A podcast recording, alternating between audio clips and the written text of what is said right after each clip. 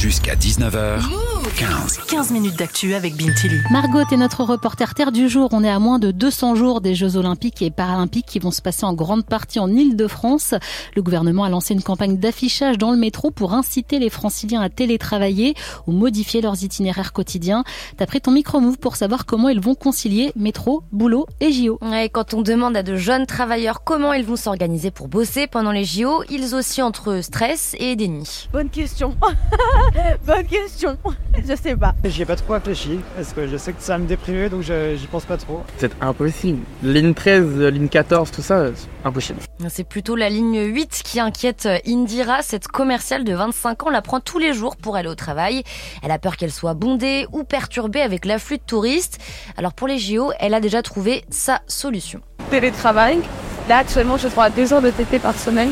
Mais dans, en région, on aura droit à un TT. En fait, de base, je voulais partir. Pendant les JO, je voulais pas être à Paris. Mais en fin de compte, euh, j'ai pas pu le faire au niveau de mon taf. Donc, euh, je vais devoir rester.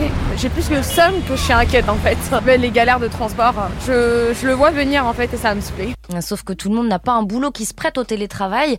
Pour euh, Amadou, par exemple, qui forme des vendeurs en magasin, il faudra être à Paris cet été. Et surtout que la marque pour laquelle il travaille est partenaire des JO. Alors il a déjà prévu de changer ses habitudes. Je vais lâcher la voiture parce que je pense que ça sera bouché, notamment dans Paris même, parce qu'il y aura plein de spots euh, JO, des, euh, des écrans, tout ça, donc il y aura beaucoup de routes barrées. Moi, je suis, euh, je suis sur le terrain tous les jours et je sais que mon quartier, euh, Paris-Ouest, euh, notamment les Champs-Élysées et, le 16e, sera fortement impacté. Il hésite toujours entre opter pour euh, les transports en commun ou investir dans une trottinette électrique. Margot, quelle solution envisagent les entreprises franciliennes? Alors pour l'instant, c'est compliqué de se projeter parce qu'elle, parce que toutes les règles de déplacement n'ont pas encore été dévoilées.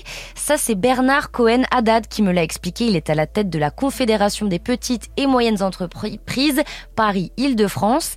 Et en ce moment, il y a une question qui tourne dans la tête des chefs d'entreprise franciliens. comment on va pouvoir éviter euh, que tout le monde se retrouve au même moment, c'est-à-dire les salariés, euh, les entrepreneurs, euh, les touristes, les sportifs, dans les transports en commun. Donc on va essayer de lisser les horaires. Venir plus tôt, ou venir un peu plus tard au travail, partir plus tôt ou partir plus tard, en fonction, bien entendu, euh, euh, des disponibilités de l'entreprise et du respect du télétravail. D'autres pistes sont envisagées, plus de covoiturage, de voitures en libre service et des laissés-passer pour les plombiers, par exemple, dans euh, les zones rouges, c'est-à-dire là où il faudra un pass pour circuler pendant les JO.